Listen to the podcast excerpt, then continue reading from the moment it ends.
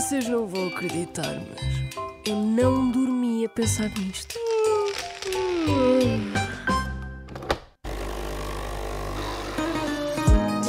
Alguma vez pensou de onde é que vem a calçada portuguesa e porquê é que só nós portugueses é que a temos? Ai, olha, eu já eu, eu soube disso. Ainda no outro dia vi uma reportagem na televisão, mas olha, agora não me recordo. Mas porquê é que acha que é? Temos um chão tão diferente? E eu sei que foi um indivíduo que, que teve esse, esse trabalho bonito, mas olha, não, não tenho ideia. Não sei, Será que ele olhou para o chão e pensou, vou pôr aqui 700 mil quadradinhos? talvez. Por acaso sabe como é que surgiu a calçada portuguesa? Bem, eu acho que. Agora, se calhar, vou dizer uma bacurada enorme, mas eu acho que foi. Não sei se foi em Portugal. Curioso, não é? Curioso. A portuguesa não ter nascido em Portugal Sim. é uma coisa engraçada. Sabe como é que surgiu a calçada portuguesa? Não faço ideia, mas terá sido na altura do Marquês de Pombal, quando ele reconstruiu a Baixa Pombalina, porque a Baixa é toda em calçada. Portanto, pode ser uma hipótese. Ou então já existia, ele só copiou a ideia de alguém. Não sei.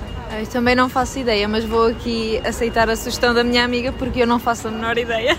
Sabe qual é a origem da calçada portuguesa? Não faço ideia qual é a origem da calçada portuguesa, mas é uma calçada belíssima.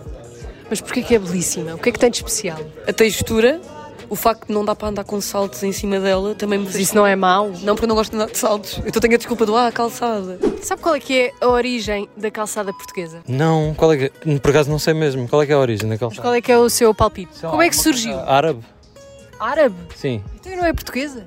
Não, mas pode ter eh, ser de ascendência árabe, não faço ideia.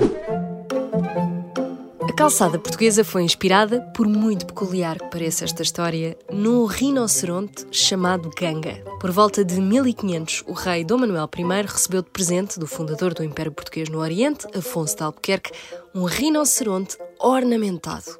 Este animal, na época, foi um acontecimento que deu nas vistas para Lisboa e toda a Europa, já que desde o século III não se via um único rinoceronte no continente. Como o rinoceronte ficou famoso na cidade, o rei levou-o para o cortejo das festividades do seu aniversário. Estamos a falar de um gigante mamífero de quase duas toneladas que andava pelas ruas e acabava por sujar as patas de lama e também toda a comitiva. O rei então ordenou que fosse pavimentada a rua com pedras de granito vindas da cidade do Porto para esta ocasião, só que o granito era difícil de transportar. E mais tarde, depois do terremoto, a calçada passou a ser feita por pedras de calcário a preto e branco. E assim nasceu a calçada portuguesa. Hoje, como sabemos, um símbolo de cultura e arte do nosso país.